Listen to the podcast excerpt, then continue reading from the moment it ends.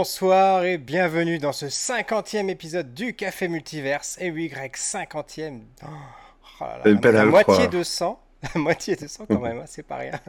Ouais, c'est pas mal, c'est pas mal. Où on vous On retrouve va... ce soir euh, pour parler euh, ni cinéma, euh, ni série télé, mais bien de manga cette fois-ci. C'est notre premier manga puisque la dernière fois c'était une BD, même si c'était une BD Goldorak, c'était une BD quand même, voilà.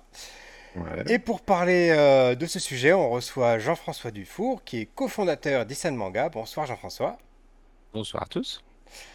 Et bien, avant de... donc ce sera une émission un peu particulière, il n'y aura pas de, de partie spoiler, etc., comme on a l'habitude de faire. Voilà, on va, on va plutôt faire un peu une interview autour de l'œuvre, euh, de la, la, la création, le choix euh, de, de- de la publication, comment ça s'est passé, voilà. Comme on l'avait fait avec Le... l'émission de Goldorak euh, ce- que je vous Déjà, invite à aller, ouais. À aller revoir, si vous ne l'aviez pas encore vu. Mais avant toute chose, on va commencer par se présenter, comme toutes les semaines. Et euh, cette fois-ci, je vais commencer. Pour... Non, tu vas commencer, Greg, et je ferai après toi, parce que c'est un peu spécial ce soir. C'est ça. Je, je sens qu'il y a, y y quelques petits euh, trucs entre vous. Euh, ben moi, je m'appelle Greg, Greg Dyser. Donc, euh, je suis auteur de bande dessinée avec une BD à paraître en mars prochain. Euh, ça y est, je suis à toute fin là. Il me reste euh, trois semaines euh, pour finir et ça va. Je suis complètement dans les temps, donc je suis très très ravi. Ça s'appelle Cléo chez Albin Michel. euh, une BD jeunesse, et puis je fais également euh, de la caricature en événementiel, et puis je suis un grand fan de, de Goldorak, devrais-je le préciser? D'où ton pseudonyme Greg Dyser, puisque en japonais, Goldorak, c'est Grendizer, avec un N. Exactement. Voilà.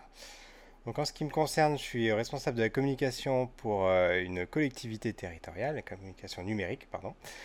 Et euh, avant cela, euh, j'avais Jean-François qui était mon patron. Voilà. C'était il y a, pouh, il y a 14, 15 ans. 15 ans déjà, ouais. Ouais, c'est ça.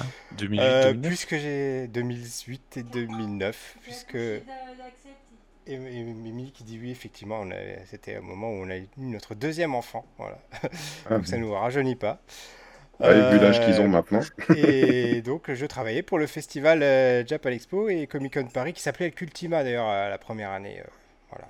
Ah, ça s'est même appelé Cultima pendant 3 ans, je crois. Ah, même- ouais, mais je crois que c'était déjà qu'à Comic Con après quand on a eu euh, comment Jimmy Bamber. Il me semble que c'était déjà Oui, Comic Con. c'est le premier Comic Con. C'est ça, Jim. voilà, voilà, voilà. Donc, bah, Jean-François, je te laisse te présenter. Dis-nous un petit peu l'ensemble de ton œuvre. Ouais, on n'a que une heure devant nous, hein, donc version courte Ok, eh ben, je suis un petit peu multicasquette, euh, même si ce soir, euh, on va surtout parler de l'aspect euh, édition de, de livres avec euh, Isan Manga, donc une, une maison d'édition euh, plutôt orientée vers euh, le patrimoine du manga euh, japonais. Euh, j'ai aussi une autre casquette qui est celle d'a- d'avoir créé euh, en euh, 2000 un festival qui s'appelle Japan Expo, qui euh, a lieu normalement tous euh, les mois de juillet, sauf en période de Covid. Euh, mais voilà, qui a donc euh, bah, atteint sa 21e édition euh, l'été dernier et qui est un salon qui se veut euh, euh, bah, euh, un salon pour traiter de toute la culture japonaise, pas que la culture euh, manga, animé ou, même jeux vidéo, mais on a aussi de la culture traditionnelle, on parle de tourisme, on parle de l'industrie, on parle de la musique, on parle de, jeux vidéo, on parle de tout ce qui touche à la pop culture japonaise et à la culture euh, traditionnelle japonaise, l'histoire du Japon aussi, tout ça, voilà. Donc ça, c'est un festival que j'ai créé avec euh, deux amis et toute une association derrière nous. Et euh, en 2011 maintenant, on a, euh, bah, on a ajouté une autre activité qui est celle de, du manga euh, avec Isan Manga. Et euh, je sais pas si c'est le moment de raconter un petit peu les débuts d'Isan ou si tu veux me Si, poser la si, question vas-y, plus tard. Je pense mais- que tu peux y aller complètement. euh, en fait, euh, bah, les, les deux activités sont assez liées dans l'idée qu'en fait, euh, en 2011, il y a eu un événement important au Japon, c'est euh, le tsunami et euh, la tragédie de, de Fukushima qui en a découlé. Et en fait, du coup, en 2011, Japan Expo, on s'est retrouvé euh, à, à ce que tous nos invités du jour au lendemain disparaissent, puisque euh, beaucoup des gens qui étaient prévus pour euh, l'édition 2011 ont décidé de rester au Japon pour aider à l'effort de, de reconstruction. Et, euh, et du coup, on s'est retrouvé à bah, essayer de trouver des, des plans B pour, euh, pour avoir des invités en 2011 malgré tout. Et dans nos aventures à cette époque-là, on a eu la chance de rencontrer euh, un Français qui s'appelle Étienne Barral, qui était l'agent de Madame euh, Yumiko Igarashi, donc la dessinatrice de Candy Candy. Euh, et du coup, bah, en fait, elle est venue, elle était très contente. mais il y a eu un petit, comment dire, il y a eu un petit manque, c'est-à-dire que à la fois les visiteurs étaient un peu euh, enfin, ils étaient très contents qu'elle soit là, mais ils étaient un peu tristes de ne pas avoir forcément un, livre à lui faire dédicacer, quelque chose qui serait euh, dans l'actualité. Et euh, en discutant avec Étienne, donc son agent, il nous explique que bah, il essaye de vendre les droits, mais que malheureusement, pour l'instant, il n'a pas trouvé d'éditeur français intéressé par les, les titres de Madame Egarashi. Et euh, bah, ça nous paraissait un peu euh, étrange que ces, ces grands auteurs, euh, ces, ces, auteurs qui sont un peu des classiques au Japon, n'aient pas d'existence en France. Donc on a commencé à travailler ensemble en, en se rapprochant avec une autre personne donc du nom de Karim Talbi qui était infographiste pour nous sur Japan Expo et qui avait envie de bah, d'aller un petit peu plus loin que juste l'infographie et qui voulait se lancer dans, dans l'édition. Donc en fait, on, s'est rapproché. Euh, il y avait donc les trois associés de Japan Expo, Thomas, Sandrine et moi, et puis Étienne et, euh, Karim pour, euh, bah, en premier projet, du coup, se, lancer dans l'édition de ces, auteurs un petit peu plus anciens qui n'avaient pas leur place sur le marché, tout en se disant que si on avait l'occasion de faire venir d'autres auteurs à Japan Expo, bah, au moins ils auraient, ils auraient une actualité. Et bah, rapidement, euh, même si ça a pris deux ans parce que le premier manga d'Isan a, été publié en 2013. On a commencé avec des titres de Madame Igarashi. Euh, mais euh, on a pu aussi surtout sortir Judo Boy. Alors ça c'est c'est une génération de quarantenaires qui connaissent ça surtout. Ah, j'ai commencé avec ça moi, hein, Judo Boy, hein, ah. qui fait du karaté d'ailleurs. Hein. Tout à fait. alors en, japonais, euh, il, ne s'appelle pas Judo Boy évidemment puisque c'est Kurenai Sanshiro, donc euh, le euh, comment on peut traduire ça déjà? C'est le l'homme au, kimono rouge grosso modo. et effectivement, bah en fait, ce, dessin animé était basé sur un, manga d'un monsieur qui s'appelle Ipei Kuri, qui est à, mon sens, un, extraordinaire dessinateur et qui était l'un des créateurs d'un studio d'animation de grande renommée dans les années 70 qui s'appelle la Tatsunoko Production. Et on avait l'occasion de le faire venir en France et on s'est dit, cette fois-ci, il y aura quelque chose pour les visiteurs à, lui faire signer. Et il se trouve qu'en fait, en, discutant avec ce, ce monsieur, euh, son rêve à lui, euh, à la base, c'était plutôt d'être mangaka plutôt que, de travailler dans l'animation. Donc il a, créé un studio avec ses deux frères. Euh, quand ses frères sont malheureusement décédés, il a même pris la, tête du studio. Donc pendant 20 ans, il a été directeur d'un des gros studios d'animation au Japon, qui est la, la Tatsunoko Production. Et bah, ça lui laissait un petit goût de, pas fini parce que lui, il aurait aimé être euh, vraiment mangaka et, et, du coup, bah, ce manga qu'il avait fait dans les années 60 euh, avec son grand frère, Monsieur Tatsu Yoshida, euh, et venait justement d'être réédité au Japon, donc source plus accessible.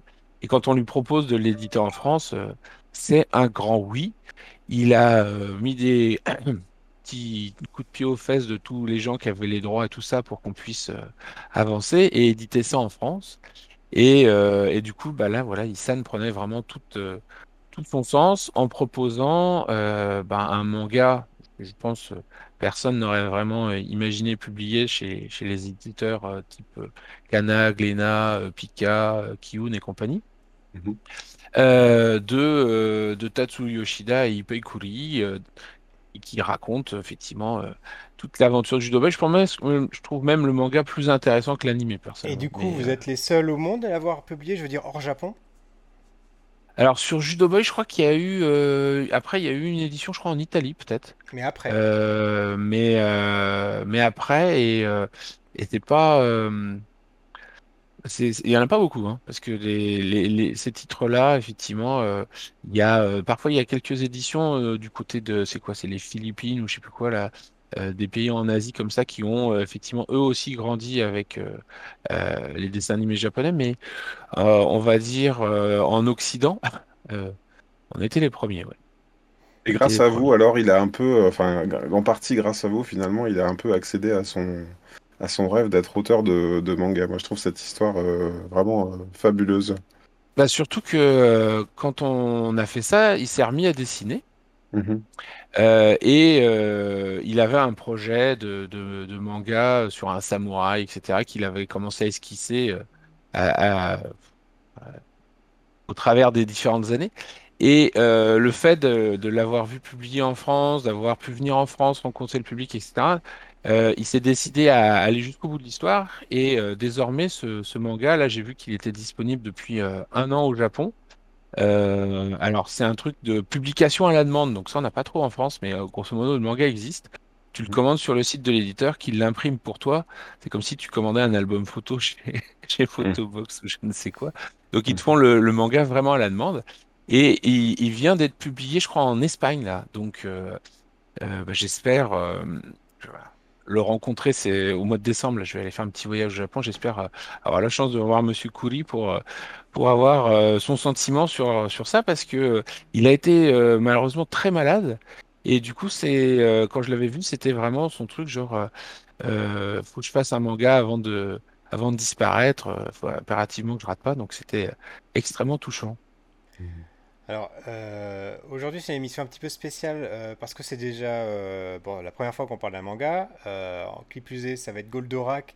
Pour nous trois, c'est, ça a une résonance assez particulière. Bon, Greg Dyser, parce que effectivement, c'est, c'est ta Madeleine de Proust, hein, en, mhm. quelque sorte. Bah, Madeleine de Proust, et j'irais, même plus loin quand on s'est connus, Pierre. Je pense que tu te rappelles, il y a eu. Enfin j'ai, bah, en fait, je me suis cassé la jambe à un moment donné. Je sais pas si tu te rappelles. C'était pas je la première fois, mais si si si avant, si, la première fois avant la 20... les, 20... les 20 qui ont suivi. mais non non, ça, je me suis pas tant cassé la jambe que ça. Non, particulièrement, en fait, c'est ça a correspondu au, au, début de mes études et en fait, je me suis retrouvé un petit peu euh, coincé et, euh, et je me suis remis très sérieusement au dessin. Euh, tu, tu m'y avais beaucoup encouragé euh, d'ailleurs parce que tu trouvais quand même que c'était pas mal hein, ce que je faisais. Et euh, c'est à ce moment-là que je me suis choisi mon pseudo, en fait, parce que je faisais une sorte de parodie de, de Goldorak, et je me suis dit, tiens, je pourrais euh, piloter Goldorak, et euh, ça s'appellerait Greg Dyser, voilà. Tout est parti de là, en fait, hein, maintenant, le fait que je sois, que je sois vraiment en train de, de démarrer, redémarrer une carrière dans la BD, du coup, c'est, ça a une résonance particulière, effectivement. Et moi, mon premier gros invité sur Japan Expo, c'était Gonagai, d'ailleurs, en 2008. Donc voilà. ça, ça, nous, ça nous rajeunit pas, effectivement. Et en fait je sais pas si tu te souviens des mésaventures avec euh, Frédérico. Oui, oui, oui.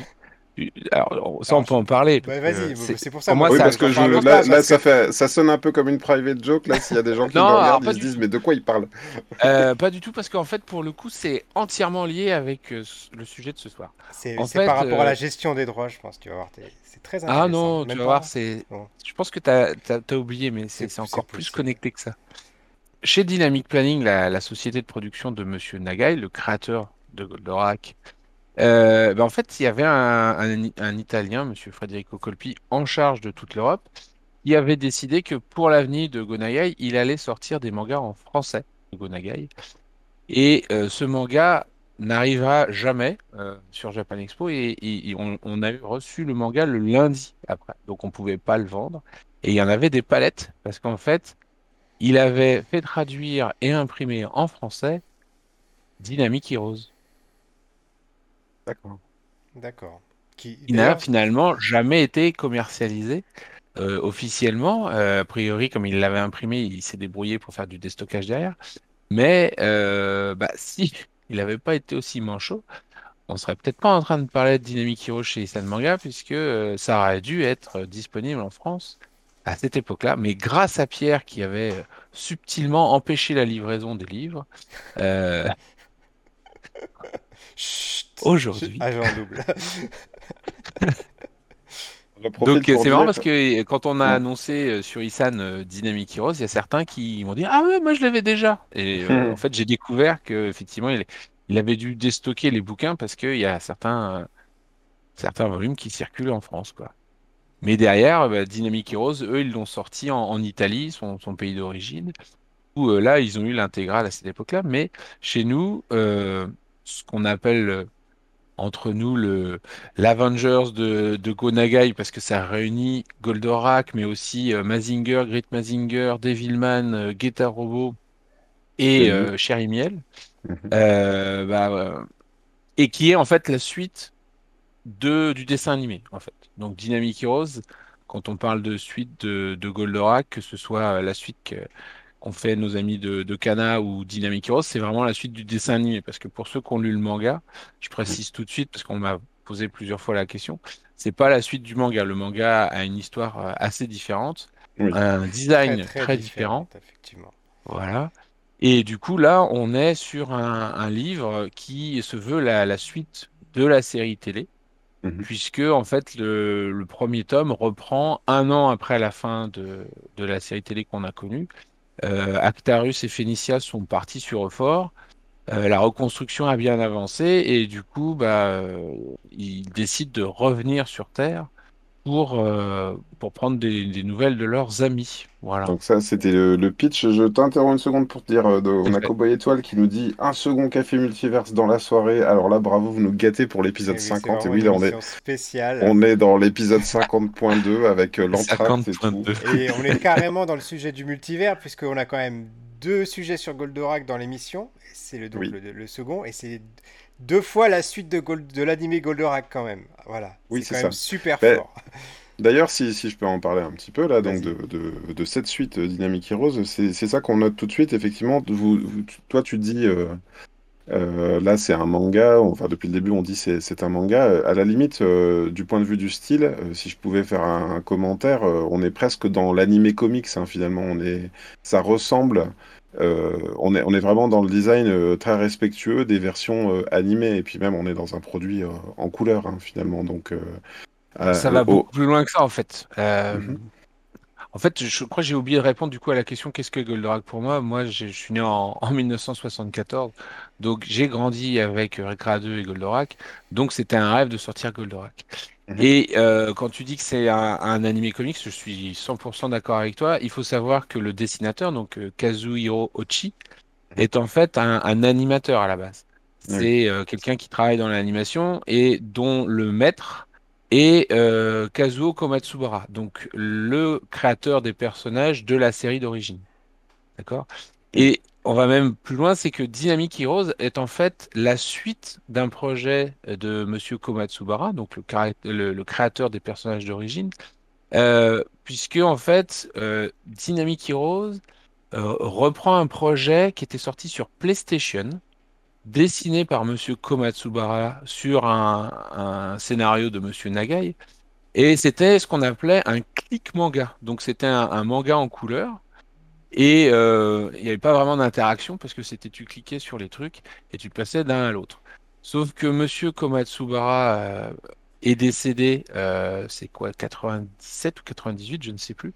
Donc en fait, le projet va rester sans, sans vraie euh, pendant toutes ces années-là, jusqu'en 2005, où euh, il se décide de sortir euh, Dynamic Heroes, qui est donc la suite en fait de, euh, de ce jeu PlayStation qui était plus un livre, euh, un livre interactif, on va dire, qu'autre chose. Et, et, du coup, c'est vraiment quelque chose qui est dans l'idée de, de faire un animé comics au final. Je, suis 100% d'accord. C'est vrai qu'au niveau du style, on voit, on voit pas du tout la différence. Enfin, c'est euh, tellement proche de, de l'œuvre, euh, de la création originale de Komatsubara qu'on, qu'on- que c'est impossible de, de se dire que c'est quelqu'un d'autre qui l'a fait, quoi. Alors, hop, ça, c'est les jeux PlayStation en fait. D'accord. Voilà. si Ça, nous c'est le moment où tu podcast, nous fais fallait- baver, fallait de jalousie. vidéo, tant pis pour vous. Désolé, oui. Donc, Non, non, euh, tu ça nous montres s'appelait Dynamic Robot. Tyson. Et effectivement, c'est euh, bah, les jeux PlayStation d'époque où il t'explique euh, il comment lire le, bouquin et tu as un magnifique euh, un, magnifique descriptif euh, fait par Monsieur Komatsubara sur tout le projet. Donc euh, voilà.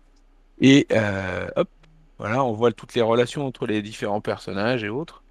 Et ils, ont- ils ont sorti bah, deux, euh, deux jeux comme ça. Et quand on voit le, jeu, bah en fait, euh, les premières scènes de Nimi Kuro, c'est vraiment redessiné, puisque là, on est dans les années 90, donc la résolution n'était pas extraordinaire.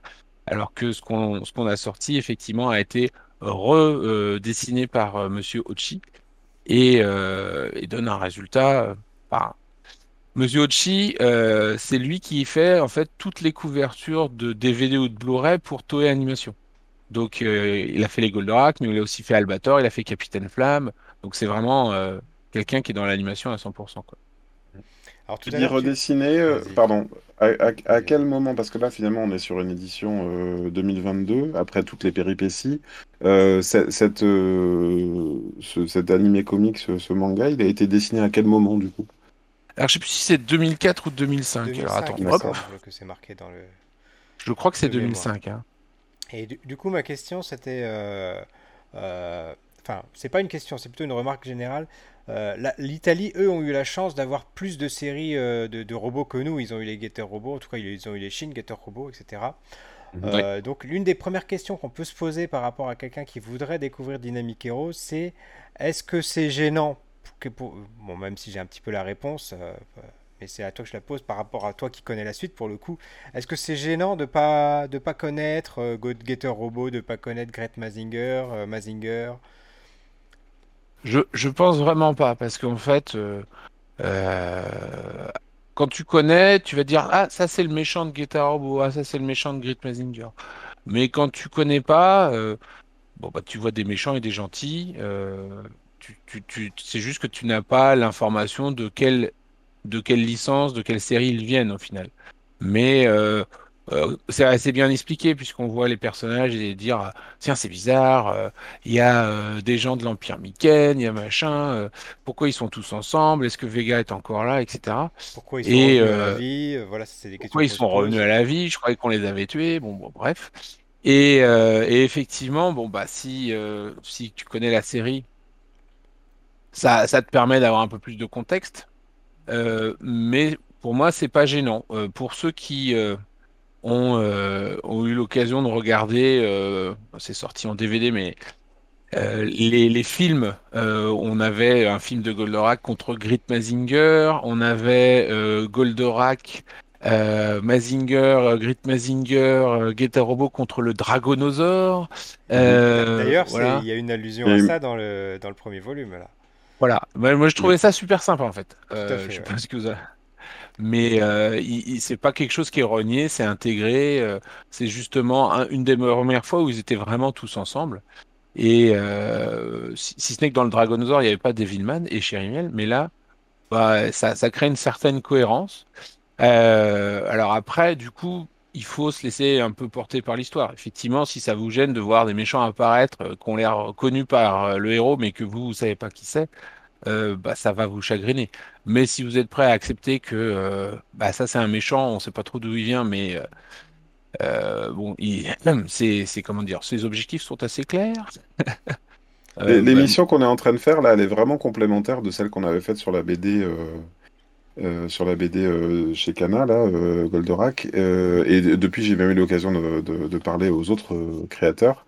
Et en fait, ils m'expliquaient que eux, leur approche, c'était vraiment de faire la suite à Goldorak, mais pas au sens la suite à UFO Robo Grandizer, mais vraiment la suite au- à la série Goldorak, c'est-à-dire telle qu'elle a été vécue et reçue en France. C'est pour ça qu'il y avait euh, Exit Mazinger, euh, Exit euh, Mazinger, les préquels qui étaient... Même eux d'ailleurs, ils ont beaucoup analysé ça, ils voient presque d'ailleurs Grandizer ou Goldorak comme euh, un spin-off des deux et pas une, pas une réelle suite. Et notamment, c'est la, série a été reçue un peu comme ça, notamment par rapport au personnage de Alcor Koji Kabuto, qui était vraiment de nature très différente. Et d'ailleurs, on le voit, puisque dans les séries animées qui ont eu lieu après, dans euh, Kaiser, finalement, la suite, ça devenait une suite canon de, de, de- des Mazinger, mais finalement, euh, on parlait plus, on parlait plus de Gold- Goldorak. Donc ça a vraiment une place à part. Et là, effectivement, cette œuvre-là, elle, euh, remet tout euh, ensemble, quoi. Effectivement, elle part presque du point de vue de, des films finalement, des films qui ont eu lieu, des crossovers. Et là, ils essayent de remettre en place effectivement toute, toute la galaxie des, des héros pour, euh, pour se battre euh, d'abord chacun contre, un, contre leur ennemi ressuscité et puis sans doute contre une menace euh, un peu plus grande. D'où l'impression du Avengers, quoi. Bah, il y a ça, et puis alors pour en avoir un petit peu parlé avec, euh, avec Monsieur Nagai, Mhm. quand ils ont lancé ce, ce projet-là, c'est quoi la date exacte d'ailleurs? On est sur les jeux qui sont vraiment à l'origine, on est sur quelque chose qui est sorti en 80, 94, un Mhm. truc comme ça, voilà. Euh, du coup, les, les, les, les Mazin Kaiser et tout ça avaient existé en manga, mais pas encore en animé, euh, les Shin Robo non plus, etc. Donc, euh, c'était resté un, un petit peu, euh, un petit peu à part. Et, et quand on en a parlé avec lui, il disait, bah oui, mais dans Mazin Kaiser, euh, Goldorak, il apparaît pas parce que euh, ils sont repartis sur Euphor, donc ils sont plus sur Terre. Donc, euh, il n'y a pas de raison qu'il soit là. Et puis, euh, Goldorak avait une dimension un petit peu... euh, euh, un petit peu différente parce que dans Mazinger et Great Mazinger, le danger il vient de terre, de sous terre, euh, alors que là il venait de l'espace, c'était des extraterrestres, donc ils, ils sont pas liés avec, euh, avec la Terre.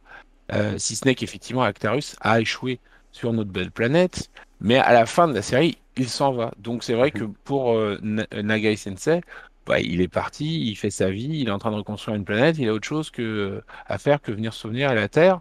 Et sur Terre, on a plein de héros qui sont déjà là, donc pourquoi faire intervenir Goldorak, quoi? Alors, on en avait déjà parlé dans l'émission précédente sur Goldorak. Euh, Gonagai, c'est quand même quelqu'un qui a inventé euh, le robot qui se pilote de l'intérieur, le robot qui se, qui s'emboîte, on va le dire comme ça, qui s'assemble, euh, qui se fait greffer d'autres parties. Enfin, et euh, après, il a inventé d'autres choses, notamment euh, pour, euh, avec, euh, avec Cutie Oni chez Rimiel, il a un petit peu euh, inventé le, Magical le Girl. style des Magical Girls, hein, d'une certaine façon. Mhm. C'est ça, Oui, alors il y avait, euh, il y avait euh, des Magical Girls qui étaient apparus, euh, type euh, Sally la petite sorcière qui est de, de Mitsuteru Yokoyama avant. Mais euh, la particularité de Cherry Miel, c'est qu'elle a la capacité de se transformer en plusieurs identités. Et ça, c'est un truc qui est devenu assez caractéristique des Magical Girls derrière, où elles n'avaient pas systématiquement qu'une seule identité. Et puis, euh, et puis Nagai, elle l'a quand même fait à la sauce Nagai, c'est-à-dire que c'est une androïde, qu'elle est super sexy, euh, voilà, et puis qu'elle se- elle se bat. C'est pas euh, un petit coup de baguette magique et le, le, le méchant a, a disparu parce que on, est vraiment dans je- une guerrière, j'avance un petit peu et c'est pas vraiment du spoiler, en tout cas c'est du spoiler sans, hors contexte. Euh, si vous prenez l'idée d'offrir ça à, à, à- à des jeunes enfants, euh, sachez quand même dans Dynamic Heroes, bon, il n'y a pas, il y a rien d'explicite, mais on voit quand même des tétons qui passent par ici. Il doit y avoir en moyenne une culotte par page. Je dis, je dis en moyenne parce que des fois c'est 5, des fois il n'y en a pas. Mais euh, voilà, il y a, euh, il y a tout l'univers de Go Nagai euh, qui est très sexy, on peut le dire. hein, Il n'y a pas d'autre façon de le dire. Euh, qui est représenté euh, dans Dynamic Heroes. C'est un cadeau effectivement plus pour euh, des, des quarantenaires, des personnes de notre génération, que pour quelqu'un qui découvrirait le manga. voilà, ça n'aurait, ça aurait beaucoup moins de sens en tout cas.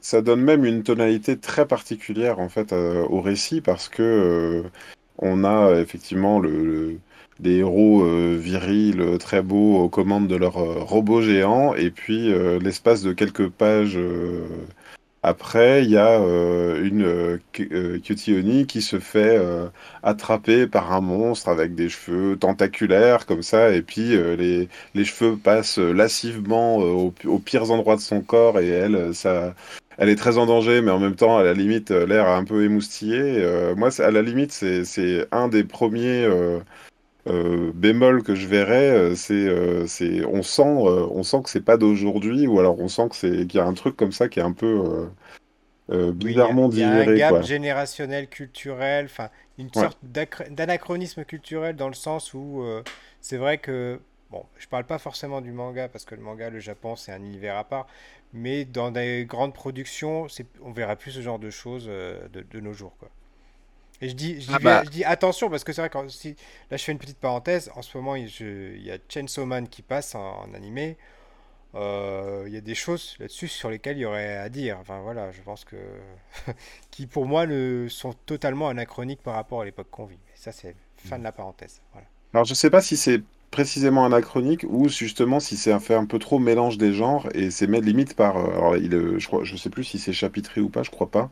Euh, Il y a vraiment à un moment donné des séquences qui font qu'on passe d'une tonalité à une autre, quoi. On n'aurait pas imaginé euh, euh, Vénusia aux prises avec, enfin, à moitié, à avec les, les habits à moitié déchirés. Mais c'est vrai que c'est ce qui est arrivé dans Cutie Honey, hein. C'est Oui, c'est ça qui est qui est amusant, c'est qu'on on sent bien qu'on est dans la même histoire, que graphiquement ça- tout est cohérent, C'est cohérent mais il y a, y une tonalité qui change quand on se passe d'un personnage à un autre. Mhm. Euh, et et, euh, il y a aussi un truc par contre qui est euh, très très moderne, c'est que faut pas oublier qu'on a, aussi le personnage de June dedans qu'on retrouve, June qui est le personnage féminin de Grete Mazinger et qui Mhm. a la peau noire.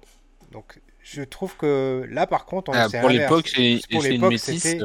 c'était vraiment quelque chose de, enfin une prise de risque qui était qui était vraiment chouette.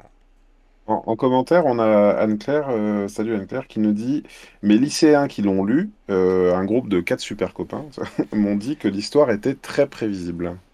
Ça, c'est pas impossible. Euh, parce qu'on est en 2005 et que on fait un livre où on regroupe tout le monde. Les, passages dont tu parlais de petites culottes, tout ça, ça c'est un petit peu le côté fan service à la japonaise. Donc, où effectivement, euh, quand on était plus jeune, euh, qui n'a pas trouvé que Phénicia était très séduisante et qui n'est pas heureux de voir un petit bout de fesse dépasser de temps en temps. Voilà. Euh, donc ça, ça marche très fort au Japon. Donc c'est vrai moi, qu'ils l'ont j'oublie pas qu'elle a 13 ans quand même. Ah, un peu plus vieille que ça, là, Tu crois, Phénicia? mais Je suis pas sûr. Bon, là, elle a, pre- elle a peut-être un an de plus, vu que ça se passe un an après. Bah, euh, bon. c'est pas. Alors, les- dans les Chevaliers du Zodiaque, ça m'a toujours dérangé, ça. Ils avaient Mm. 15 ans, mais euh, voilà. Oui, oui. Mais euh, dans Goldorak, euh, Actarus est plus âgé que ça, et, et Phénicia, effectivement, est la Oui, ça, petite ça sœur, se voit mais pas. euh, Et, et à la, mi- et à la rigueur, à titre personnel, je préfère encore avoir une Phénicia euh, qui fait plus vieille que son âge, hein, si par ainsi l'âge que tu dis est, est le bon, plutôt que l'inverse, de voir des personnages qui sont soi-disant qui ont 300 ans et qui ont un physique d'une fillette de, de 8. C'est Fin de, la- fin de ma deuxième parenthèse. Et sur Cutioné, euh, bah, la série, elle était déjà comme ça, en fait, hein, Oui, oui. parce que oui, Non, mais complètement. en, en, en, en 1972, quand elle se transforme, elle est déjà toute nue à l'écran, euh, ce qui oui. avait posé des problèmes dans la diffusion française. Mhm. Mais euh, Cutillonné s'était réputé pour ce côté très sexy. Euh, et, et du coup, effectivement, on, on a cette scène où il y a un monstre qui a des cheveux qui se transforment même en main à la fin pour euh, oui, arriver à, ça. à saisir euh, Oni sur euh, toutes les parties du corps, mais surtout celles qui dépassent le plus. Toutes les parties Euh, saisissables, n'est-ce pas? voilà. Mais euh, il n'y aurait pas la même chose avec un personnage de, de Goldorak, ni même de Grit Mazinger, parce que même si June a un petit passage où elle se rafraîchit sous la douche, bon, voilà, euh, ça reste, euh, ça reste très différent du traitement euh, de, de Honey qui, euh, bah, justement, pour rester fidèle à son univers, elle, euh, elle se retrouve dans des positions plus, plus, plus, plus compliquées, Oui, plus alors, mais j'en- j'entends ce que tu veux dire, mais la vraie modernité, c'est que si on avait un ennemi Ah qui avait l'habitude d'attraper tous les autres par là où il faut pas, euh, tu vois, à la limite, s'il y avait un garçon à qui ça arrivait, ce serait un peu, euh, un peu rigolo, quoi. On changerait un peu le paradigme. mais effectivement, c'est une œuvre de 2005 qui fait suite à un jeu de 94, tu disais, et qui fait lui-même suite à des séries qui datent des années 70. Donc, il y Voilà, a, et voilà, euh, remettre en hashtag MeToo, c'est toujours pas arrivé à Tokyo, hein, donc Non, euh, ça c'est tu- clair. Ça, Par exemple, ça me fait, ça me, ça me permet de rebondir. Là, j'ai, je, je suis en train de feuilleter euh, la, donc euh, la, la BD. euh, Je vous montrerai, enfin le, donc le, le, le manga. Je vous montrerai pas. Donc on a une des, une des pilotes dans Getter Robot qui a, euh, euh, comment dire, qui a une combinaison avec des boutons soigneusement placés euh, là où il faut sur la poitrine. hein, et, justement, oui, bah justement, quand ils ont adapté le- la BD, ils ont, ils ont quand même enlevé ça à Vénusia qui, qui, qui avait elle aussi Les boutons? Les boutons tétons mal placés et donc ils ont, ils ont enlevé ça euh, sur, sur son costume. Et Alors, je sais pas du coup si on les verra dans les volumes d'après, mais petit spoiler, les... dans, dans Mazinger et Great Mazinger, les, les, les robots pilotés par des femmes tirent des, des missiles depuis Oui, leur des, poitrine. Voilà, des nichons missiles. les voilà. nichons missiles, comme on l'appelle. Euh, parce que là, là où nous on a découvert, en tout cas moi où j'ai découvert euh, tout ce qui était autour de Goldorak, c'est avec le jeu Super Robot Tyson, Super Robot Wars. Tout à Euh, fait. euh, Excellent qui est jeu. un, cross, un excellent jeu, voilà, dont on partage la passion, je sais, et qui est un crossover entre les, tous les robots japonais, enfin, en tout cas, entre de très nombreuses licences qui sont à chaque fois renouvelées d'épisode en épisode, où on retrouve du Goldorak, du Gundam, euh, et euh, pff, y aurait, je- je- la liste est Du tellement... Dunbine, euh, Voilà, du j'ai j'ai euh, plutôt les, les noms euh, les noms- Voltus V, euh, les noms français, les, les noms que les gens connaissent. voilà, en France. donc, Il y a, il y a Ouais, même eu les, Valkyries de Macross, les ouais, Evangelion. Oui, On, on a les, la revanche des gobos. Il y a, Oui, parfois, il y a du Baikan Ah oui, Fu, oui, hein. c'est vrai. un de mes préférés. Baikan Fu. Mais euh, Baikan Fu, il est magnifique. Voilà. euh, mais si, il y a de temps en temps Daimos. On- après, oui, oui, faut- bien sûr, oui, oui. Voilà. Et il y a aussi le Dragonosaure dans le, dans le 4, d'ailleurs. C'est comme ça moi, que j'avais découvert ce monstre, parce que je ne le connaissais pas d'avant. Je ne connaissais pas ce fameux film qui devait être sorti en VHS, j'imagine, sous un nom différent, euh, Goldorak, je ne sais pas quoi. C'est la- l'affiche que film. j'ai juste derrière moi. ça, voilà. Euh, c'est euh, Goldorak comme, euh, au cinéma. Goldorak au cinéma, qui était une compilation. euh, donc il y avait le Dragonosaure. Et puis chez, chez Dynamic, euh, moi j'avais eu les VHS, hein, euh, des VHS qui étaient sortis euh, dans euh, fin des années Avec le manga. 90. Oui, c'est ça, avec le, avec le manga, euh, manga Mazinger Z. Alors, Oui, si, je- si je puis me permettre, je pense que l'affiche du film que tu as, c'est un, un film qui était fait de montage d'épisodes. C'est ça, oui, tout à fait. Ouais, Euh, et le montage du film, et, euh, euh, il est. euh, alors, attends, je vais aller chercher la cassette. Bah, J'en profite pour expliquer un petit peu. Euh, c'était un montage effectivement de plusieurs films avec euh, les. Du coup, il y avait plus, il y avait un même personnage qui était présent dans plusieurs films et qui était euh, présent à plusieurs endroits de la planète parce que régulièrement on avait la, la voix du professeur Prof- Procyon qui disait pendant ce temps-là, à l'autre bout de la planète, Ah, et tu fais, bah, attends, c'est super bizarre, Alcor, il était là et il est là-bas en même temps. La Ah oui, VHS. Voilà. Ça, c'est Goldorak, le film, parce que Goldorak, comme au cinéma, on retrouve effectivement des, des montages d'épisodes. Ouais. Euh, je pense que. Et puis, alors, celui-là, euh, il a existé en 33 tours, etc. On, on nous l'a servi à toutes les sauces. C'est vraiment le film qui avait été fait à la va-vite pour. euh, faire un peu de sous, quoi, on va dire, voire beaucoup de sous, parce qu'effectivement, à l'époque, IDDH, euh, voilà. Euh, Et, et- le- et- et sans doute pour coller au format euh, cinéma de, de chez nous, en fait, parce que c'est là on parle de films, mais c'est des, films qui duraient euh, 40 minutes euh, ju- à une heure. Euh, là, ils avaient fait un, ils avaient fait un 1h30 en, en mettant, en mettant des morceaux de, de plusieurs films.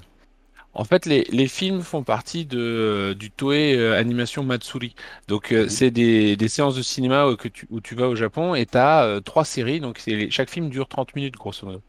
Euh, pour, euh, et, et du coup, nous, effectivement, en France, on s'est retrouvé avec euh, un montage euh, aussi bien de Mazinger contre Devilman jusqu'à euh, Dragonosaur. Donc, on- ils ont pris tous les films euh, où il devait y avoir Goldorak ou Mazinger dedans.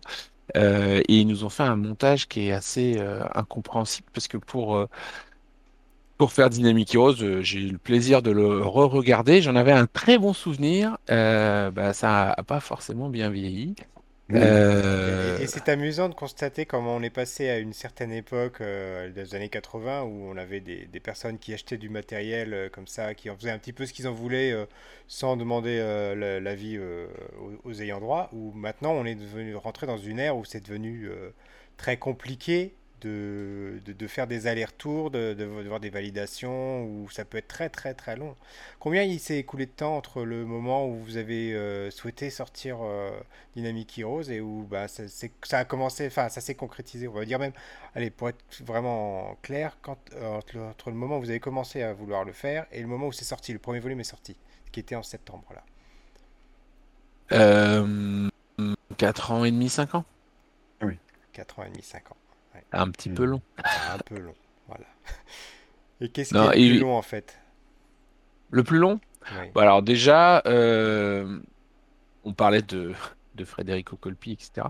Si c'était pas sorti pendant des années, c'est aussi que euh, comme il gérait la version Europe, tous les droits étaient plus ou moins bloqués puisqu'il il, il achetait tout et il sortait rien. Euh, en tout cas en France. Il a sorti des trucs en Italie, mais en France, on a, on a rien vu. Et après, bah, il fallait, fallait avoir un peu la confiance. Et le problème que j'ai eu pendant longtemps, c'est que euh, au Japon, Dynamic Heroes, ça, a été publié euh, en, manga papier couleur. Le tome 1, le tome 2, mais le 3 et le 4 sont jamais sortis Et du coup, pendant longtemps, j'ai cru qu'ils avaient lâché l'affaire et qu'ils avaient jamais fini la série. Et, et c'est seulement en 2018 que je me suis rendu compte qu'en fait, ils ont terminé la série en numérique. Euh, et donc, du coup, la série existait vraiment. Et, euh, et j'ai découvert euh, ça aussi parce que en Italie, ils ont sorti Dynamic Heroes à, à peu près à cette époque-là, en fait. Euh, et donc, du coup, je me suis dit, chouette, on, on va pouvoir le faire. Mais bah, à l'époque, on nous a dit, bah oui, mais vous faites du manga, comme ci, comme ça. euh, est-ce que vous avez quelque chose qui se rapprocherait de ça pour nous montrer que vous serez capable de le faire correctement? Donc, il a fallu attendre à ce moment-là qu'on sorte euh, Cobra en version couleur pour pouvoir leur montrer euh, ce qu'on savait faire en termes de, fabrication. Et là, du coup, bah, ça a débloqué euh, un premier, truc chez eux en disant, bah, ok, vous savez faire. Maintenant, comment vous voulez le sortir, combien vous allez le vendre, combien vous nous donnez de sous, et puis comment vous vous débrouillez pour le matériel. Euh, parce que bah, sur le matériel, euh, ils en avaient, mais euh, bon, il fallait le temps qu'ils récupèrent tout. Et juste le fait de regrouper le matériel, moi je pensais que c'était simple parce que les, les Italiens l'avaient édité, mais ça a été quasiment un an et demi pour qu'ils arrivent à nous envoyer le matériel des quatre tomes. Alors, si c'était une série en 20 tomes, je sais pas si on en parle aujourd'hui, puisqu'on sera peut-être encore en train de réunir le matériel. Parce que le truc qu'il y a, c'est pas genre, euh, ah, on a trouvé le 1, on vous l'envoie. C'est ils nous ont tout envoyé. Puis là, j'ai pris, je fais, ouais, mais là, il manque, j'ai des trous, en fait. Donc, euh, le- j- j- il, il manquait, euh, parce que tu, tu, tu demandais, Greg, mais si c'est c'est chapitré, euh, et quand c'était publié, en fait, euh, c'était euh, publié par demi-chapitre, grosso modo. Donc, des fois, il m'a envoyé le truc. Et euh, tout d'un coup, il me manquait une dizaine de pages en plein milieu du bouquin. Donc, euh, Mhm. c'était euh, c'était un petit peu compliqué de, de réunir tout ça. Et, et puis après, bah, il a fallu trouver le, le bon timing pour sortir. Parce que l'idée pour nous, c'était que Dynamic Heroes sorte en 2019 quand euh, Monsieur Nagai est venu pour les, euh, pour les 20 ans de Japan Expo. Mhm. Sauf que bah, ça a tellement traîné ce truc-là que au final, euh, euh, ça n'a pas pu se réaliser. Après, euh, pandémie. Covid, et le temps passe vite. Voilà. Mhm. Et alors, il y a Et une autre particularité avec la sortie, c'est que vous avez sorti deux éditions avec les noms français, avec les noms japonais. Et ça, c'est un, un souhait euh, de votre part, c'est un souhait des, des Alors, japonais. euh, il t'en manque une. il y en il y en Coucou. a une oui, troisième. Alors, c'est vrai que l'édition. Fnac. C'est quoi? C'est Euh, avec ça, un mélange des c'est deux noms? ça, c'est c'est c'est moi, ça. C'est c'est moi qui me suis battu pour avoir le droit de le faire. D'accord. Mais euh, en fait, euh, on a la version euh, donc euh, Fnac qui elle est une version euh, identique à la à la rouge que tu avais, euh, Greg, dans les mains tout à l'heure. Donc euh, celle-ci. c'est la même chose, c'est-à-dire la version avec les noms en français Mhm. euh, de euh, du doublage d'époque, mais avec une couverture euh, alternative, effectivement. Et Quelques pages supplémentaires peut-être, non? Ou non, même pas. c'est... Non, non. D'accord. C'est vraiment juste une question de de couverture. D'accord. Et la version dite One pour Original Name Edition, donc Mhm. qui est bleue celle-là, et qui elle, effectivement, est euh, bah, euh, fidèle aux japonais au maximum. Donc euh, Actarus s'appelle Duke Fleet, euh, Goldorak s'appelle Grandizer, euh, Alcor c'est Koji Kabuto, et toutes les attaques, euh, voilà, il n'y a pas de rétro laser. Ryu, euh, Crusher, Punch! ah, ça c'est. Euh, tu sais dire euh, rétro laser en japonais ou pas? Oh, je ne sais plus, Oh Ah, je c'est compliqué celui-là. J'ai oublié. Ça fait tellement longtemps qu'on n'a pas vu un Grandizer dans un Robo Wars en même temps, c'est à cause de ça. Oui, c'est ça. oui. Euh, c'est ça. Et, et du coup, voilà, bon, bah, ça, c'est euh, un, un gros boulot là-dessus. Euh, pour, pour tout retrouver euh, dans, dans les deux langues, s'assurer que ça, ça se passe bien. euh, et puis, bah, ça a pris un peu plus de temps qu'un autre livre pour nous parce que euh, on s'est rapidement retrouvé avec euh, des retours du distributeur qui, euh, qui nous annonçait que ça allait euh, beaucoup plaire et que les libraires étaient très demandeurs, etc. Et donc, du coup, c'était des volumes où on multipliait par, euh, par 10 ou 15 nos habitudes en termes de, de sortie Mm. euh, sur Isan. Donc, C'est, euh, ce que j'allais dire, en fait, c'est, enfin, je vais faire une remarque et puis te, poser la question. Euh, finalement, j'ai l'impression que vous êtes arrivé un tout petit peu au bon moment parce que il se passe quand même un truc euh, dans l'édition actuelle, euh, dans l'édition euh, française, hein, j'entends. Euh, moi, euh, il y a donc il y a 20 ans presque, quand je décide de, me lancer dans la BD, bah voilà, je voulais faire un truc parodique sur Goldorak et quand j'en parlais un petit peu autour de moi, à part les, les fans justement comme Pierre de Super Robot Tyson, pour, pour qui ça avait une vraie résonance. Euh, moi, je m'entendais un peu dire de mon côté, euh, bah euh, attends, Goldorak, c'est ce truc euh, d'il y a 20 ans là, mais grandis un peu, vraiment. Hein, je, on, on me parlait comme ça. Et limite, maintenant que moi j'ai fait mon parcours d'auteur, tu vois, et que j'ai commencé à voir les projets germer comme ça, la BD Goldorak, même si je suis très content pour ceux qui l'ont fait parce que c'est des copains, moi je, je suis, je suis un peu jaloux en fait. Je me dis, mais comment ça se Mhm. fait? Et en fait, j'ai un, ami éditeur qui m'a dit récemment, mais en fait, c'est parce que les éditeurs de maintenant, euh, c'est notre génération à nous. Il y a 20 Oui, ans, c'était pas eux. C'était les éditeurs d'il y a 20 ans, c'était pas du tout les mêmes. En fait, c'était dans un truc très euh, franco-belge. Le manga, ça arrivait un tout petit peu.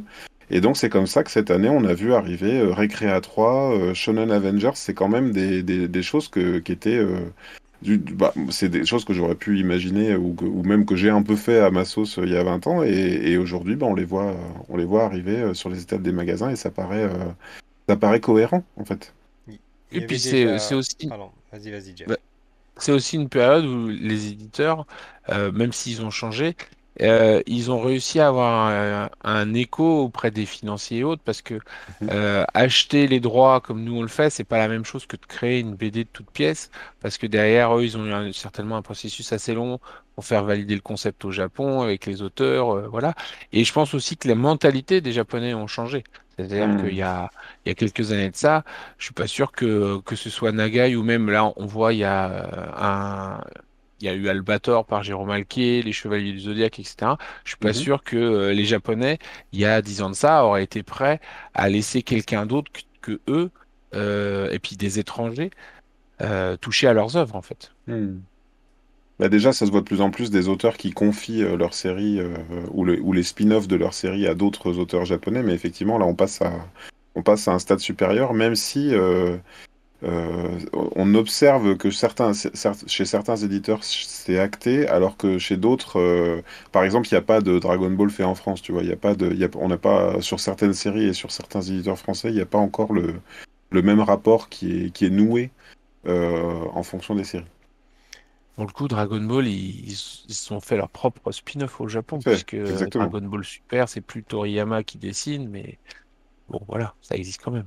Oui, tout à fait. Après, rien, rien n'empêcherait, si tu veux, que quelqu'un imagine, euh, par exemple, le Dragon Ball, ça se passe dans la jeunesse de Goku, euh, soit une réalité alternative, euh, soit le, la préquelle, hein, finalement, qu'est-ce qui se passe les, les années avant et tout. Donc, pour l'instant, pour l'instant, c'est, c'est pas installé. J'avais Je une sais pas si question. lu ce manga-là, mais il y a un super manga justement de, dans cette idée-là, Ouais. euh, où euh, le héros se... Voilà, Oui, ça, oui, oui, très très bon. j'ai adoré celui-là. Ouais, tout à fait. Tiens, j'ai une question, moi, c'est plus par rapport à la, à la pagination, parce que finalement, on est sur de, sur de la forte pagination, hein, on est sur du 200 pages couleur. Ouais. Euh, ça a représenté euh, une difficulté, ça, de... je- Enfin, je suppose que c'est un, un livre qui coûte cher à, à fabriquer, donc euh, comment, comment ça s'est passé là-dessus? Euh, bah, en fait, les, les Cobra couleurs qu'on sort, c'est des Ouais, 208 pages, et ceux-là, ouais, c'est des 192 pages. Donc, pour le coup, c'était euh, pareil, quoi. c'était un classique pour nous. Euh, la, la, un petit peu la difficulté, c'est qu'effectivement, certaines, certaines personnes habituées à la BD franco-belge se disent, Oh là là, 30 euros, ça fait cher. Sauf que, bon, en BD franco-belge, on n'a pas 192 pages malgré tout.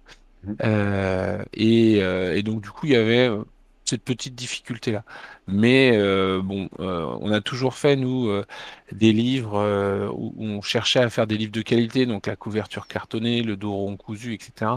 C'était un peu notre Le marque de fabrique. marque-page aussi, cousu, Le tranche-fil, tout à fait, le signet et tout ça, voilà. Non, le, c'est le signet, tout à, Ok. tout à fait. En, voilà. Pour moi, ça fait partie du truc parce qu'à la base, bon, la dynamique Heroes, c'est un peu différent, mais à la base, ces livres-là, quand on parlait tout à l'heure de Guetta Robot, euh, je me dis, je vais tirer euh, 2000 exemplaires de Guetta Robot. Je sais pas si un jour je vais en rééditer, donc il faut que le livre, quand les gens ils l'ont, il leur dure longtemps parce que je suis pas sûr qu'ils Mm. pourront en retrouver un euh, d'ici euh, quelques années. Je, Donc je- on- Vas-y. Je, je sens bien qu'on pourrait en parler pendant des heures, mais l'heure tourne et je dois être le maître des horloges. Pom, pom, pom, Donc on va quand même essayer de terminer là-dessus. Euh, moi, je, On fait un épisode euh, prochainement, non, de toute façon, Oui, c'est ça, bien hein, c'est sûr. Euh, du coup, moi, mon mot de la fin, c'est euh, j'ai été, euh, j'ai j'ai été ag- agréablement surpris par le rythme. Ça va vite, en fait. Euh, Mhm. plus vite, par exemple, que, que Getter Robot, que j'ai lu également, apparu également chez Isan Manga. Et, Et là, euh, pour le coup, et, qu'il y a un manga, hein, pour le... c'est coup, pas, qui c'est est pas la même chose. ouais. oui, qui est sensiblement le même nombre de pages, non, peut-être plus, peut-être, non, plus de pages, Ah non, coup. c'est un 320 Ouais, pages. voilà. Mais euh, je là, euh, Dynamic Hero, je l'ai lu d'une traite euh, en même je sais, en, en un midi, euh, le temps de midi. Je, je me suis tout enfilé d'un seul coup. Je l'ai pas vu passer. euh, je m'étais dit, oh, je le lirai en deux, trois fois. Et puis arrivé, euh, ben tiens, je suis déjà au, dernier chapitre. Ah bon, ça va très très vite. Euh, et c'était c'était très agréable de retrouver ces, couleurs, cette ambiance de l'époque.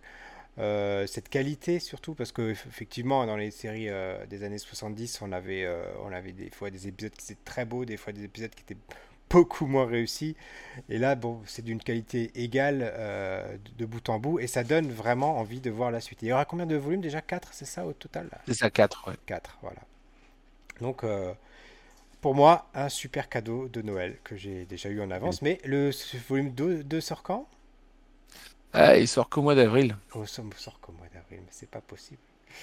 Ah, je vais l'ouvrir je Ah, à l'anniversaire premier, de ma j'espère. femme, alors voilà. Après, Je ça va vais aller offrir une BD pour son C'est anniversaire. ça. Les, les- les volumes suivants euh, seront plus rapprochés, mais là, euh, on, on- on- on plongeait quand même dans un univers un peu différent en termes de volume, comme je le disais. Donc, on a voulu se laisser le temps de voir euh, si tous les livres qu'on a imprimés vont vraiment être euh, achetés pour Et, pas euh, se retrouver à imprimer un volume 2 à des, à des quantités qui seraient euh, pas du tout adéquates, quoi, en fait. et spoiler, Donc, euh, euh, ça marche? bah, euh, j'ai l'impression. J'ai l'impression le, parce que le premier tirage, il est... enfin les premiers tirages, du coup, vu qu'il y a trois éditions, ils étaient à, ils étaient à combien, tu te rappelles? cumulé, on, on en a fait 30 000. là. Ah Oui, oui, d'accord. C'est une grosse, grosse euh, Et, et toi, Greg, du coup, qu'est-ce que tu en as pensé de ce premier volume? Euh, qu'est-ce que j'en ai pensé? Alors, ce que je disais tout à l'heure, hein, le côté un petit peu disparate, moi, de, certains euh, traitements de personnages, parce qu'effectivement, chacun vient un peu avec son, genre à lui. euh, donc, il y a le côté robot géant. L'histoire, oui, alors moi, je rejoins un petit peu l'avis du. euh, l'histoire est un, petit peu convenue, au sens où ce qui réunit. pour l'instant, ils sont pas réunis, en fait. hein, chacun est un peu dans son dans, son histoire à lui, chaque, protagoniste euh, est dans sa propre, euh, dans son propre ennemi. Euh, je dirais là où j'espère en fait, pour le, moment, ce serait difficile de juger parce qu'on est vraiment dans une entrée en matière pour chacun des personnages, avec effectivement cette question qu'on voit depuis tout à l'heure en bande-annonce où est Goldorak, puisque la soucoupe revient toute seule sur Terre. sans, sans le robot à bord. Et on va dire, j'espère que qu'il y aura, euh, euh, comment dire, un, un- un- une, Un une vraie intrigue, une vraie intrigue plutôt, une vraie, tu vois, euh, un- une vraie menace ou quelque chose qui, forcerait les gens à faire équipe. Quelque part, quand tu repenses au premier Avengers, le film, c'est quand même pourquoi ils se réunissent après tout, hein, avec, avec Banner qui dit on n'est pas. On n'est pas euh, une équipe, on est, une bombe à retardement en fait. Et moi j'espère voilà que ça, qu'il va y avoir un petit peu, euh, un petit peu de contenu comme ça. Euh, maintenant le, fanboy, moi je pouvais pas pa- passer à côté de ce livre. Je trouve que visuellement c'est, réussi dans le sens où on est vraiment, bah, pour moi, dans, ce qui aurait pu être fait de meilleur en termes d'animé comics. Euh, parce qu'on est vraiment euh, là-dedans, Il n'y a pas de, il y a pas de dessin qui dénote, euh, l'ambiance, euh, l'am- l'ambiance, les décors et tout, ça, ça fonctionne. Euh, donc, euh, donc euh, voilà, je, je suis très content d'avoir euh, d'avoir fait Et c'est un l'acquisition du très livre. beau livre. hein. Euh, voilà, Oui, quand tu l'as en plus, les oui. mains, euh, voilà, que tu le poses devant toi, enfin c'est vraiment euh, un, un- Oui, un un bel mot objet. un là-dessus, c'est vrai que on, on a tout de suite euh, misé sur des papiers euh, de qualité. Donc euh, Mm. parce qu'on dit c'est un manga en couleur, mais c'est un papier Non, glacé, c'est un papier glacé épais puisque c'est ouais, du euh, c'est du 150 grammes quand même. Donc c'est un truc euh, voilà. C'est euh, en- en- habituellement vos, vos papiers journaux ça va être du 70, du 90 grammes. Donc là c'est quand même un truc qui est de belle qualité parce que vraiment le but du jeu c'est que vous ayez un livre qui dure. Et, euh, et on a travaillé la- le graphisme, les onomatopées, on a, on a essayé de faire en sorte qu'effectivement vous soyez dans l'ambiance. C'est marrant parce que tu vois, le, le graphiste, je lui ai montré parfois des, des effets dans, dans les Super Robot Tyson en disant je veux que ça fasse comme ça, Mhm. parce que je veux euh, l'onomatopée, il faut que ça fasse ça, etc. Et c'était, c'était très, très plaisant. Et après, c'est vrai qu'il y a, il y a un temps euh, pour relire, re-relire, c'était le truc où je voulais qu'il y ait zéro défaut.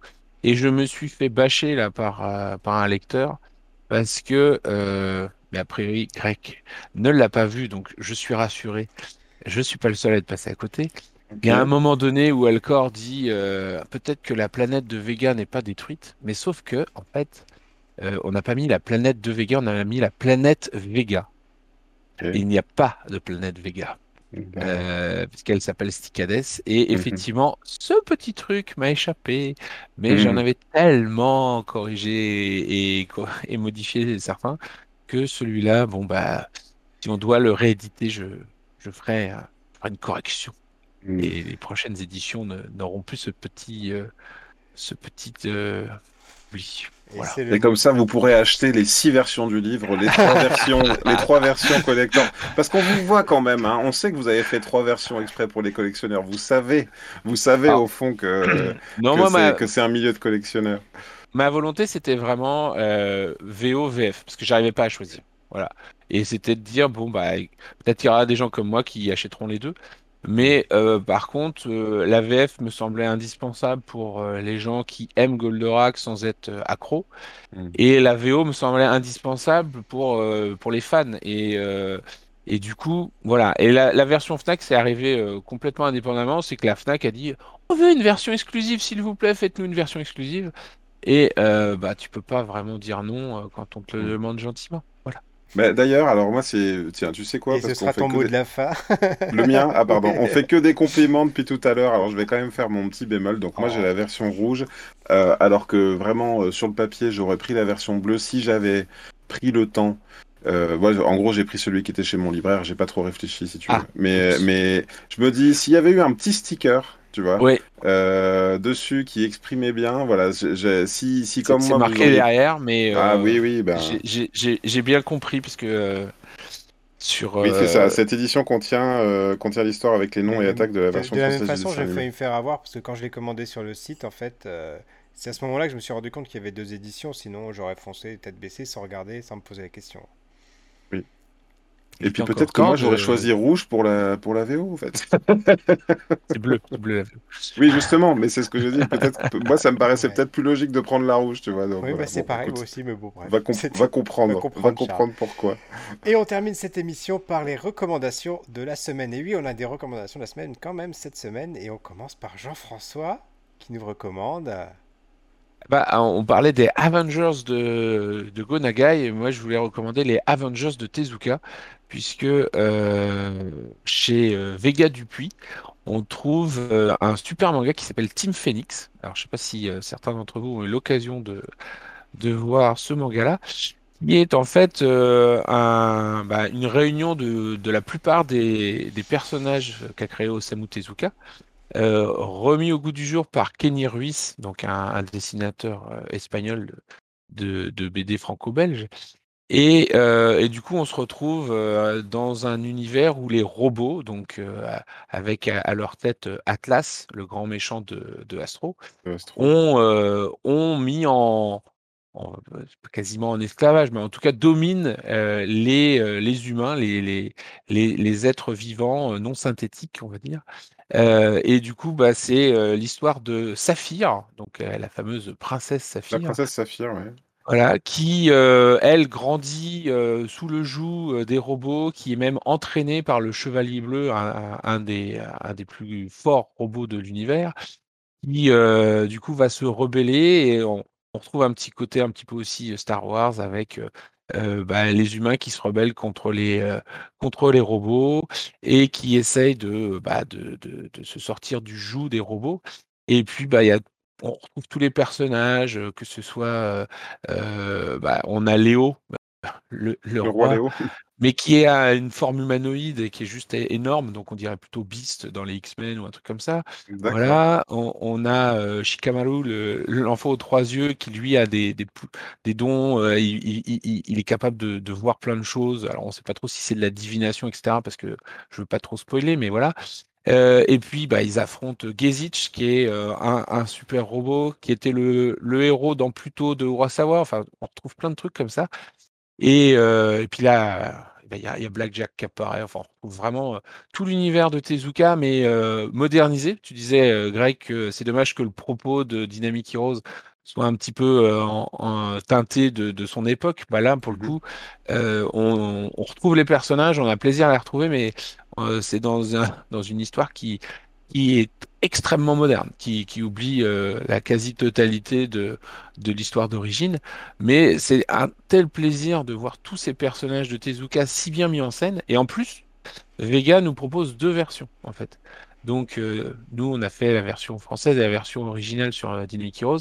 Eux, il y a la version manga petit format en noir et blanc, et vous avez la version tout en couleur. Euh, en format A4, je crois, ou un peu plus grand même. Est-ce que tu peux rappeler euh, le titre? Parce que j'ai loupé le titre de, dès le début Team Phoenix. Team, Phoenix. on aura le lien dans la description, quoi qu'il arrive. Et toi, Greg, quelle est ta recommandation pour euh, cette semaine, cette 50e émission? Je vais faire, je vais faire une, une, recommandation un tout petit peu cavalière. Donc là, on vous a parlé de Dynamic Heroes et on vous avait déjà parlé de la BD Goldorak. En fait, je vais, je vais vous recommander à nouveau euh, cette BD Goldorak, euh, mais pour vous dire que on a euh, deux approches différentes, certes qui peuvent pas, qui, ne sont pas les mêmes. Hein. On, a, deux histoires différentes. L'un ne peut pas venir à la suite de l'autre. On peut pas les considérer tous les deux comme comme des canons. pour autant, moi j'apprécie j'apprécie les, les, deux approches, hein, la traduction et la création, parce que finalement avoir euh, comme tu disais euh, chez Kana, les Chevaliers du Zodiac, euh, Made in France, avoir Goldorak Made in France, je trouve que c'est ça ouvre un champ des possibles qui est quand même super, un peu à la manière des comics hein, finalement, où un auteur peut s'approprier un, tout, tout, tout, un univers. Et ben moi je me dis j'aimerais bien, voilà, j'aimerais bien que ça m'arrive, j'aimerais bien que ça arrive à d'autres auteurs que j'aime beaucoup, donc donc en avant. et toi Pierre? Et donc, je termine cette émission en vous recommandant Getter Robot. Getter Robot. Voilà. Euh, bah, pourquoi? Bah Déjà, pas forcément parce que c'est du Isan Manga, mais parce que déjà c'est sorti cette année, il me semble. En tout cas, il y a Getter Robot G qui va pas tarder. Euh, suite. Alors, Getter Robot que tu as est sorti en 2019. Ah, c'est pour ça. Je suis totalement à la ramasse. Faut dire que toute la période Covid, moi, c'est pareil. J'ai, j'ai totalement loupé toute cette actualité-là. Enfin, moi, je l'ai eu cette année. Je me suis procuré les trois volumes. J'étais très euh, heureux de les découvrir parce que j'avais eu entre les mains euh, Mazinger, Great Mazinger, euh, Grandizer en version manga. Donc, comme on le disait mhm. tout à l'heure, qui est radicalement différent de ce qui existe en, animé. Mhm. pour Getter Robot, c'est, je trouve qu'il y a moins de différence déjà. Euh, dans, dans, le sens où euh, enfin, on, retrouve cette ambiance qu'on qu'on a pas forcément de l'animé de 110 mais dans, le, dans la, la version Shin Getter Robot des années 90 mhm. il y a une beaucoup plus sombre beaucoup plus pesante euh, déjà et moi c'était un vrai régal de, de découvrir euh, ce qui est pour moi en fait mon, mon robot préféré parce que euh, moi, euh, contrairement à, vous, j'aimais bien Goldorak, mais sans plus, je dois même dire que hmm. on avait un, troisième larron qui s'appelait Nicolas, qui était avec hmm. moi et Greg dans les années 90 et et c'était lui, le fan des robots à la base. Et il me bassinait tout le temps avec Gundam, etc. et moi, ça me saoulait. Je n'aimais pas ça jusqu'au jour où j'ai découvert Robot Tyson. Et c'est là que moi, cet amour pour les robots est arrivé et euh, je suis tombé amoureux de ce petit robot rouge là, Getter Robot, euh, qui est donc une récréation de, de Gonaga et dont la particularité est que ce sont trois engins en fait qui s'assemblent pour former un robot et trois combinaisons différentes qui donnent trois robots différents. Voilà, et on a bien compris que tu préfères quand ça s'emboîte. Voilà. je, vais juste euh, mentionner Ishikawa Ken parce qu'en fait, euh, Getter Robot, c'est euh, Ishikawa Ken au dessin et, et, Nagaigo au, scénario. Et euh, ça tient très à cœur au sensei de rappeler Ishikawa Ken qui est décédé il y a quelques années de ça.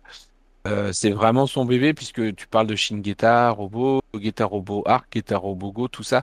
C'est son univers qu'il a vraiment développé euh, dans son coin. Et l'idée des robots qui s'assemblent, effectivement, c'est après devenu un truc euh, assez commun, mais c'était euh, tellement novateur à l'époque. euh, Ouais. voilà. Et Et pour... effectivement, on va sortir la suite parce qu'on n'a pas Ouais. fini, mais Geta Robo G, Mhm. euh, voilà, c'est euh, c'est encore mieux. Et je mettrais juste un petit truc. euh, Petit avertissement, parce que tu disais c'est pas très différent de, de l'animé, mais le manga est beaucoup plus gore quand même. hein. Oui, parce ça, que oui. tout le début, c'est pas genre il y a des pilotes, il y a un robot et il combat le Ouais, méchant. Le début du manga, il y a pas beaucoup de robots et il y a beaucoup de méchants et il y a des coups de griffes et ça saigne, ça se découpe, c'est machin, c'est voilà, on est vraiment a- il y presque a dans Devilman il y a ce truc typique qu'on retrouve dans, dans les créations de Gonagai, c'est c'est la peur, le- la peur sur le visage, Mhm. qu'on voit sur le visage des, des protagonistes, c'est quelque chose que j'ai qu'on retrouve très rarement, je trouve, enfin, ce- ce- ce- Mhm. cette ambiance-là, qu'on retrouve dans Devilman d'ailleurs, euh, qui est terrible Oui. en manga, euh, ça c'est... Bah là, dans... c'est vrai que Getter Robo, euh, sur la, sur la... je parle pas de, de, de Shin Getter Robo, mais dans la, dans la série, c'était vraiment très édulcoré aussi. Et là, euh, le, le manga démarre avec euh, euh, une ambiance où finalement, c'est c'est presque. On va, on a besoin de réunir des têtes brûlées, donc limite, ils vont, ser- ils vont chercher des, des, des mecs qui sont prêts à tuer d'autres gens. on est, on est quand même dans un autre rapport, Bah. Ayato, euh, c'est Oui, ah oui, vraiment oui, une- ça m'a, c'est moi, ça, un ça, révolutionnaire qui veut faire tomber le gouvernement japonais. Il est Ça. pas très sympa. hein. En tout cas, merci à vous deux euh, d'avoir fait euh, cette émission Merci avec à moi. toi, merci, Ah bah, Jeff. merci, euh, oui. merci Jeff pour cette cinquantième émission. Euh, ça m'a fait très Mm. plaisir de t'accueillir euh, parmi nous pour parler, euh, bah, pour parler de Dynamic Heroes. Et on aura, bah, écoute, euh, plaisir à t'accueillir sur d'autres sujets, pas forcément en rapport avec Isan Manga. Voilà. Il y a plein de sujets, pas de soucis. Voilà. Donc, euh, bah, Greg, moi je te dis euh, à la semaine prochaine où on va parler Bah oui. normalement de Andorre, la série Star Wars euh, qui fait parler d'elle euh, en bien, Ah. mais pas que. Bah, finalement, on dort, on dort pas tant que ça. On va pas s'endormir. Voilà. Merci à toutes et à tous et à très bientôt. Ciao, ciao. Salut! Merci, ciao. thank you